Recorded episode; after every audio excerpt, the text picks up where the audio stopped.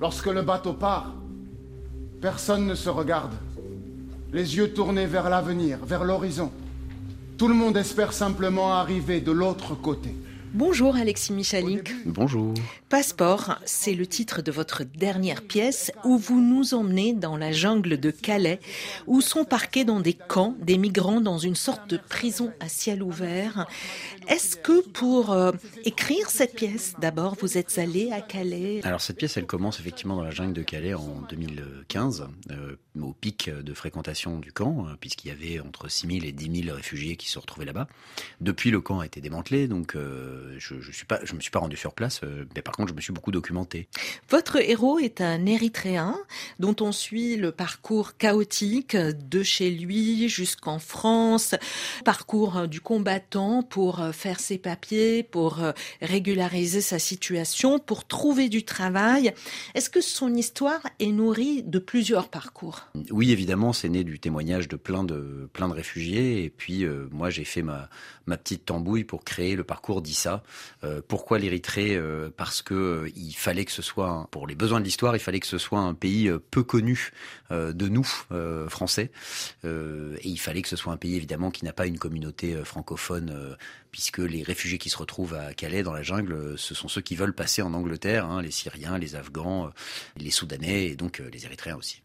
Alors vous parlez de tambouille, la vraie tambouille hein, existe sur scène, la cuisine euh, Issa, euh, en fait, euh, est un très bon cuisinier et c'est grâce à ça qu'il trouve du travail. Et donc, sur scène, on cuisine et puis les cuisines viennent de différents pays. Comment c'est venu tout ça? Tout simplement parce que ce sont les métiers que font ces réfugiés quand ils arrivent à Paris et qui doivent bien trouver du travail. Il n'y a pas énormément de débouchés possibles pour eux, quel que soit leur parcours, hein, parce qu'il y en a beaucoup qui, sont qualifiés, qui ont des diplômes, etc. Mais comme ils ont soit pas leurs papiers, soit pas les connexions nécessaires, soit pas la langue. Ils se retrouvent souvent soit à livrer euh, des repas sur, euh, leur vélo, soit en cuisine le plus souvent, euh, parce que tout simplement ce sont les seuls qui acceptent de faire des métiers aussi peu payés, et puis que souvent il y a du travail au noir aussi en cuisine. Donc c'était logique que je parle de, de cet endroit, et où autour de la cuisine, en fait, on peut, on peut raconter évidemment plein d'histoires, on peut raconter aussi d'où ils viennent, on peut raconter l'influence de leurs origines sur ce qu'ils vont cuisiner, et c'est le cas d'Issa, puisque au fur et à mesure qu'il va reconstituer son parcours, en fait, ça va influencer les plats qu'il va proposer euh, au chef de son resto. D'ailleurs, votre pièce comporte un message clair. Euh, mhm.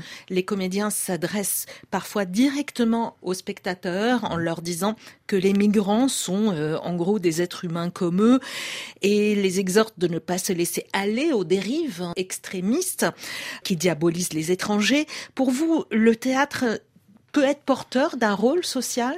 J'espère. En tout cas, dans Passeport, j'avais envie qu'on en sorte avec le début d'un débat, le début euh, d'une discussion. Et ça peut être un éveil des consciences, le théâtre. D'autant plus si la pièce est vue par beaucoup de gens.